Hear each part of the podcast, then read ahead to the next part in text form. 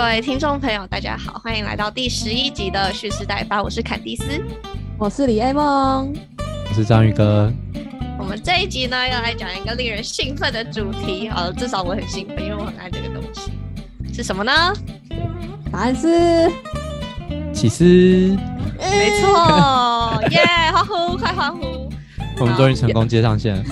没错，有谁不喜欢起司的，请在下面留言，我们不会挞伐你，只是会有点小失望。我们会把你，就是把你去除关注这样子。嗯，不会，不会，不会，不会，我们会非常友善，好吗？我们非常友善。对，像我妈就不喜欢起司，她什么都不能有起司，只要起司她就不吃，所以不吃起司完全可以接受。好，但是呢，讲到我们介绍各种种类的起司之前呢，我们先来请章鱼哥讲一讲起司到底是怎么来的呢？喝牛奶还不够，还要吃起司呢？嗯，没错，起司这东西啊，大家对它印象可能一般，早餐吃的起司也是一种起司，或者是传闻中那种很臭的，像 blue cheese 或者是羊奶做的 cheese 那种 cheese，嗯，比较多印象是可能第一个印象就有洞嘛，或者是什么老鼠爱吃。另外一个很大的印象就是它是，可能，上面有些霉菌。那起司的由来是怎么来的呢？它传闻，呃，传闻说啊，其实它是来源于西亚的一个游牧民族。那那时候因为是很久以前嘛，那个游牧民族并没有像现代那么方便有水壶，像肯尼斯现在在拿的那个水杯这样的东西可以装水。买水杯。哦。那个时候。就游牧民族嘛，他们养的动物比较多，所以他们就习惯拿一些动物的内脏，像是胃这些东西来装水。那传传闻之中呢，就有一个游牧民族，他以前在挤奶，但是挤奶的时候突然发现，哎，身边能够装奶的东西啊不够用了，那怎么办？他那时候就情急之下拿他身旁那个用小牛的胃做的水壶来把那个挤出来的奶给装进去。但是装进去之后呢，又发现。是有其他事情，就整个人跑掉。那过了几天之后，再回去看那个水壶，就发现装在胃里面的那个牛奶啊，它已经结块了，而且还非常好吃。所以自从那之后呢，就开始陆陆续续的有人用这个方法来制作起起司这样子。那到底为什么起呃这个牛奶啊，它放在这个胃的水壶里面，过一段时间之后就会结块呢？那主要是因为那个。牛奶里面它有一种叫做酪蛋白的蛋白质，那这个蛋白质平常的时候是在那个水里面可以溶解的，就是可以溶在水里面的。但是在经过一些胃里面的酶或者是外源的一些热或酸的作用下，这个蛋白质会产生变性。那变性之后就会沉淀，就会变成我们现在口中的起司啦。没错。那说到。呃，会变性的话呢，主要有三种呃东西会让起呃牛奶变性，然后变成起司。你刚刚是不是有讲？啊，对，没关系，你可以再讲一次。对，好，那刚刚章鱼哥说了嘛，就是呃酵素，就是酶，还有热，就是很热，然后还有酸，就是酸碱的酸，这三种东西会让。呃，起司出现。那因为那个起司啊，它的制作流程非常麻烦，而且不同种类起司它的手制作手法都大相径庭。那其实市面上或是那个，就是大家对起司的分类方法有非常多种，通常就是针对各种不同起司制作或是加工的流程做一些区分。那由于这个介绍起来实在是太多太乱，所以呢，我们今天呢会以一个大家常见的、比较常听到的几种起司为主来介绍这些起司到底是怎么做出来的，然后在他们到我们手上之前究竟经过了哪些加工步骤？这样。没错，还有试吃活动哦。大家如果想看李叶梦吃的话，可以去 YouTube 看看。那我们现在就来进入第一种起司，叫做 Cottage Cheese。呃。中文好像把它翻译成茅屋起司，虽然我不知道为什么听起来就是这个寒酸掉了，但是因为英文的 cottage 就是那种小木屋、小茅屋的呃概念，所以呃中文可能就直接用意译翻的，就翻成茅屋起司。好，它一点都不寒酸，它很好吃，所以大家如果在呃卖场或者是零售商看到的话，可以去买来吃吃看。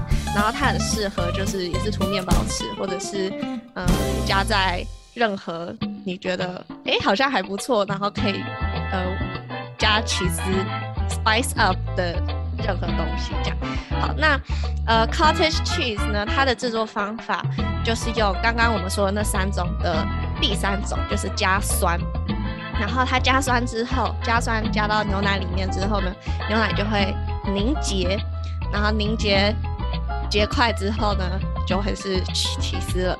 对，那因为呃它没有经过去水或者是脱水的这个步骤，所以它其实是蛮湿的，水分含量很高，然后呃高蛋白，然后低脂肪。对，所以呃如果有些健身的人啊，或者是想要补充蛋白质，但是又不想要变胖的人，很可以很建议可以去吃 cottage cheese，因为它的制作过程让它结块出来的东西是高蛋白含量，然后低脂肪含量的呃特性。对，那详细的原理因为有点复杂，所以我们就在这里不讲。好的，这就是 cottage cheese，我们今天的第一位来宾。好，那我们今天的第二位来宾就是呢，另外一个起司，它叫做 ricotta。这个 ricotta 是我买了一个，它长这样子，它是这样子拼音，哎，看不到。有啦有啦有啦有啦有有有有其实它很酷，它它的那个凝结方法是加热再加酸，而且哦，它的那个蛋白不一样。一般的起司蛋白是用酪蛋白，但是它它这个是用乳清蛋白。那它的原理呢？其实我们一般制作起司的时候会把水给沥掉，那乳清蛋白因为它会溶在水里面，那就会被沥掉。但是这种就是我们意大利人他想到的一个方法，就是呢，透过先加热，让那个乳清蛋白有一点变性，然后再让它加酸，这样子乳清蛋白就可以凝结，就不会被水就不会溶于水，然后被那个沥掉。那么我们再再介绍一下 ricotta 它的意思呢，其实呢就是再烹调的意思。那怎么说呢？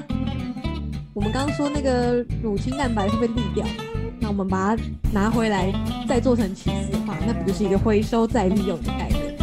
所以呢，这、是一个非常环保的一个做法。嗯，好像不是。是啊是啊，对对对对对。那这种起司呢，来给大家看看。哦，哎呦，哦，绵密浓稠，绵密浓稠。长得很白白的的，哦，又不见了。好，总之呢，它这个味道清甜，外观雪白。来，我们来尝尝一口，尝一口。它沾饼干或是沾面包也都很好吃。然后跟刚刚的茅屋其实不一样，就是 ricotta cheese 更绵密，然后更浓稠。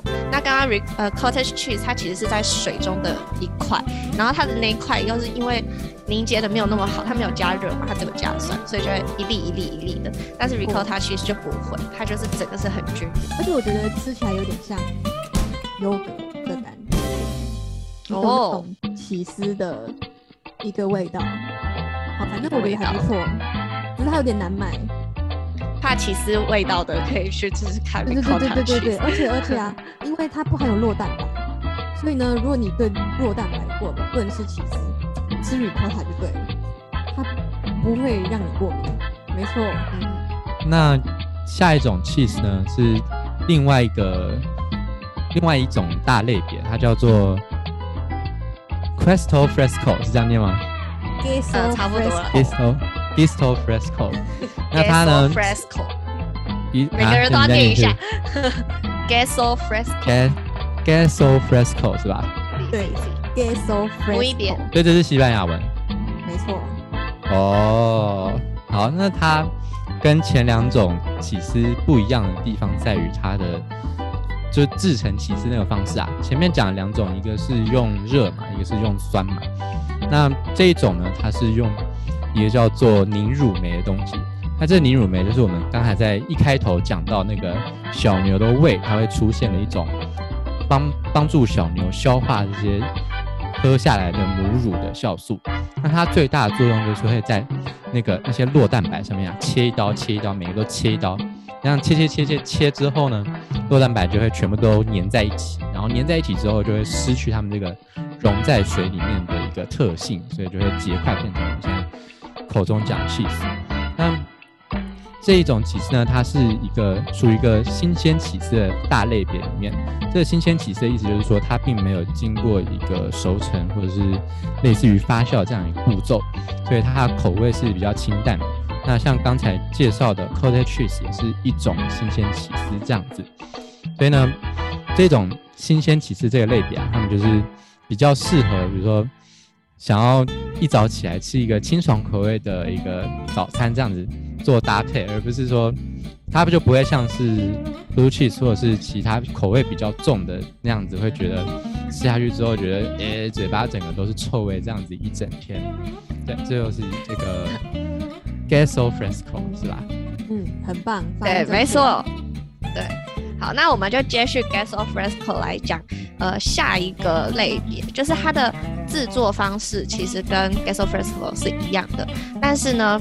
它有脱水的这个步骤，那它脱水呢又脱的没有很完全，就是有点半干不湿的概念，所以呃这种起司我们就叫它高达起司，相信各位听众应该不陌生，因为我们在呃市面上常常会看到那种。一片一片的，然后是拿来可以呃夹在汉堡里面啊，或者放在吐司上面，像是烤啊，那它就会融化的那一种起司，就是高达起司。那呃这种起司跟新鲜起司不一样，就是它有经过熟成。那什么是熟成呢？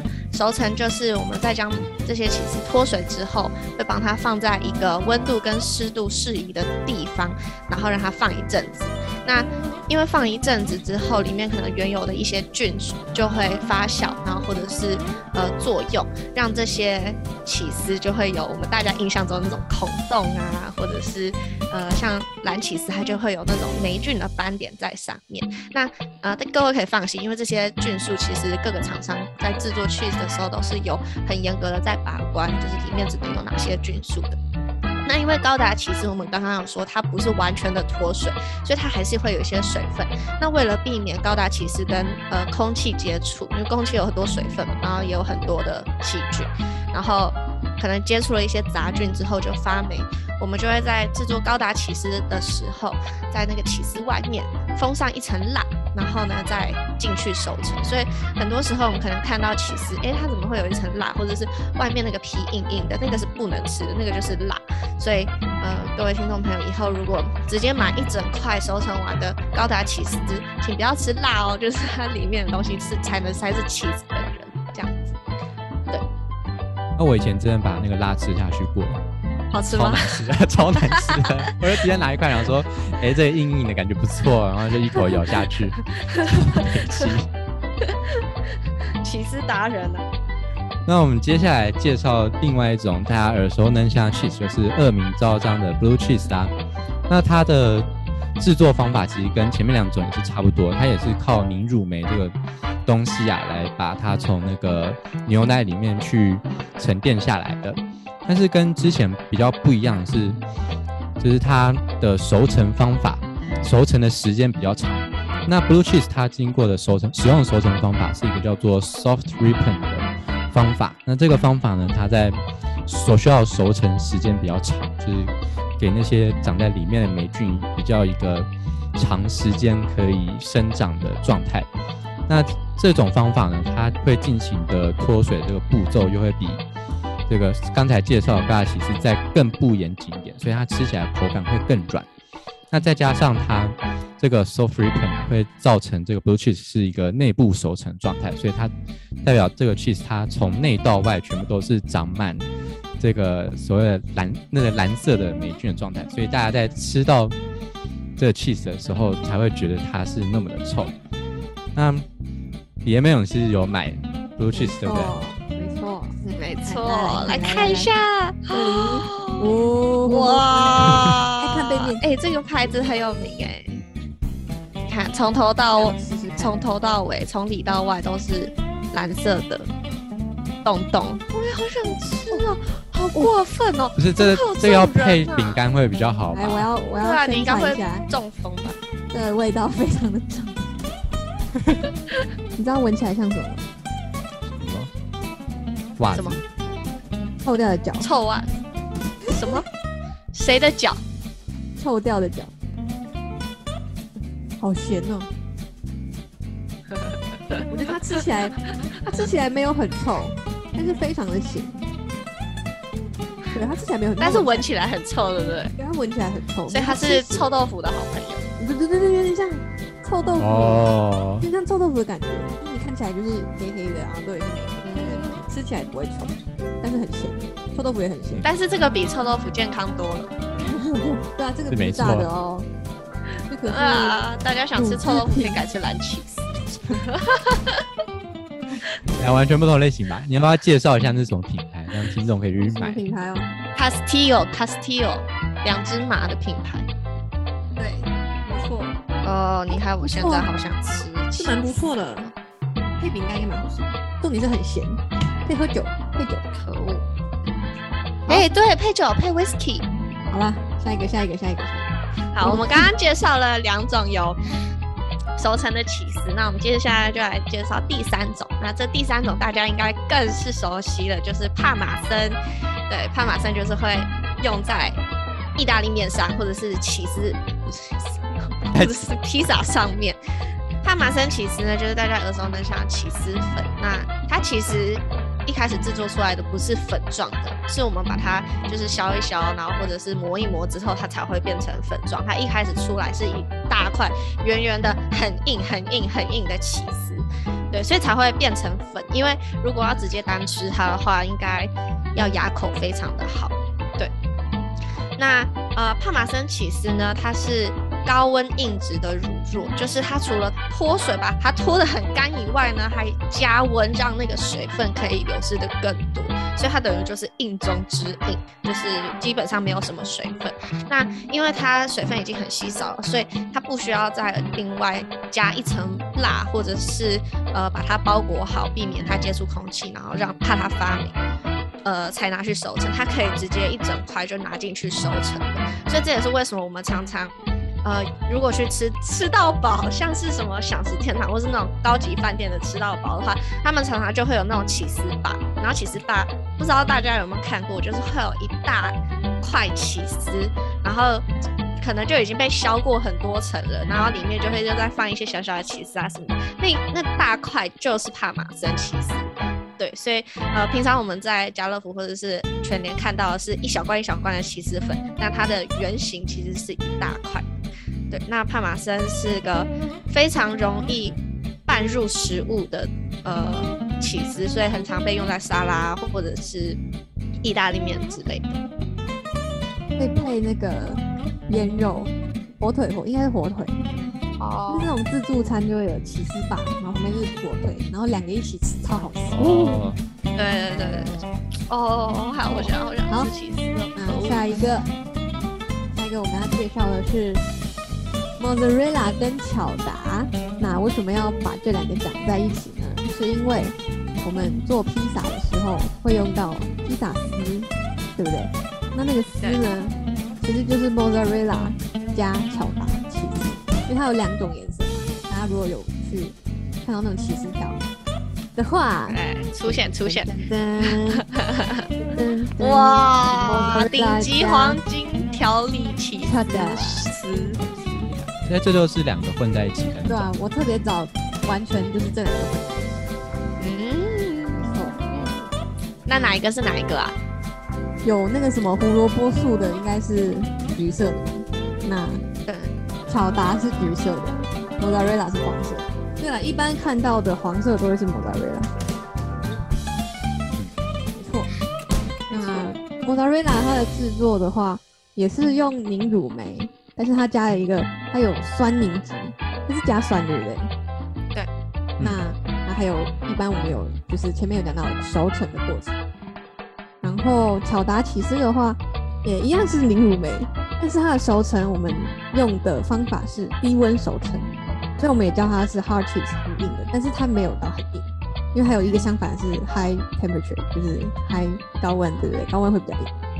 像高达其实就是高温的没错，没有，不是，是是帕马森，啊，高高达哦没有，，对，是帕马森，是是帕马森。哦，好讲错，了，对不起。对，感谢 坎蒂斯的补充。好，所以你看大家看到就是软软好想吃哦，可恶！软软，但是它有成块，有没有很酷？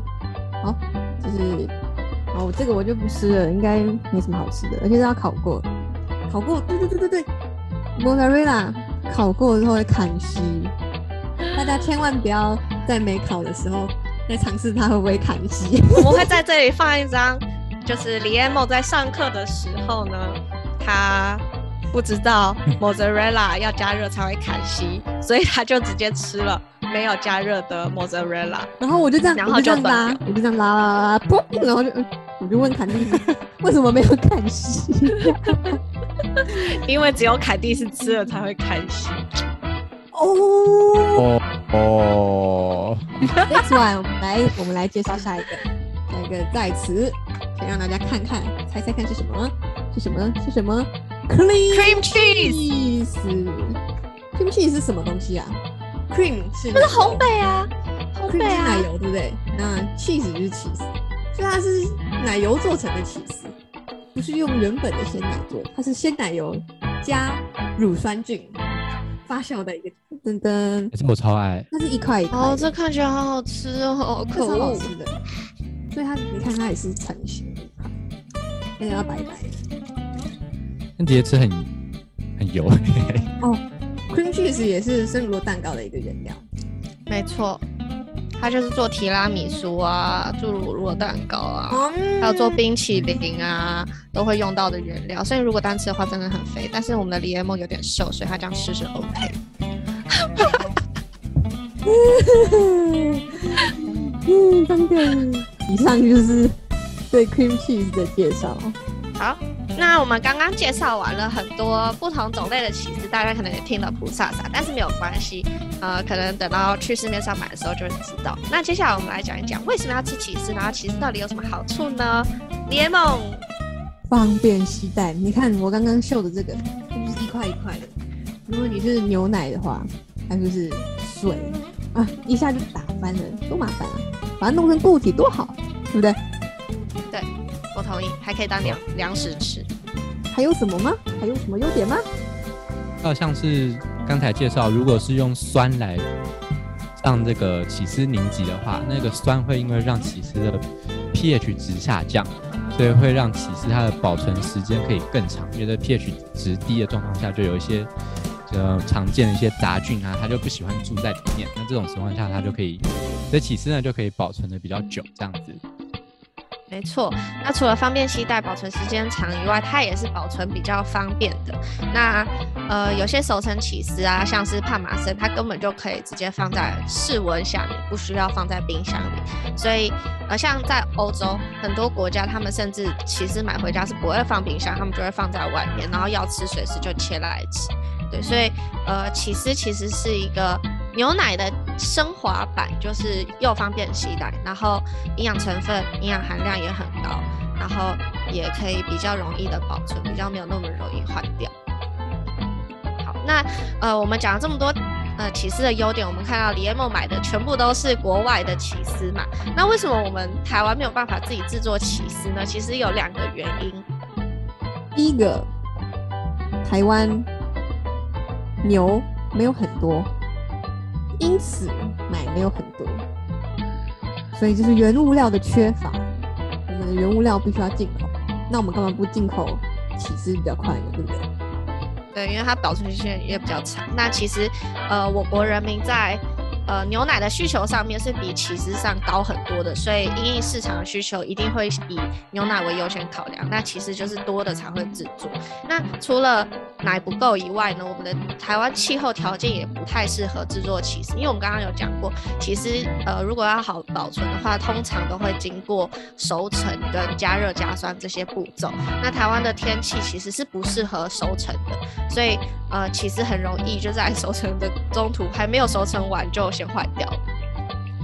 对，好，那以上就是我们今天对于起司简单的一些小重点，希望大家有收获哦。那接下来就是我们的预告环节。那我们下礼拜呢，就要回到猪的议题上面了。大家平常没什么机会看到猪嘛，那可能想象中猪可能就是一辈子活在那个猪舍里面，开开心心吃他他的早餐、午餐、晚餐，然后躺在那边这样子。但是猪是给我们人吃的，所以他们一生之中必定有一个终点。这个终点呢，就是还要被送上屠宰线，并且屠宰然后贩卖这样子。那这个环节对大部分人来说可能是非常陌生，或者是完全没有听闻过的。那因为它是一个，我们认为它是一个非常值得我们去讨论的议题，所以我们下礼拜就来讨论猪的活体拍卖这件事情。那如果大家怕自己有一些心理上不能承受的话，那大家可以斟酌的去听这样子。对，不过呢，活体拍卖是全世界台湾特有的，哦，所以如果不听就错过，太可惜了啦。当当，那我们这一集就到这里。如果大家喜欢的话，记得帮我们按个赞，然后按五颗星，然后分享留言按赞。那就记得继续的关注我们的 Instagram，然后还有脸书粉钻，还有我们的 YouTube 频道，我们会每周有三次定期的为大家更新。那我们就下礼拜再见啦，大家拜拜，拜拜，拜拜。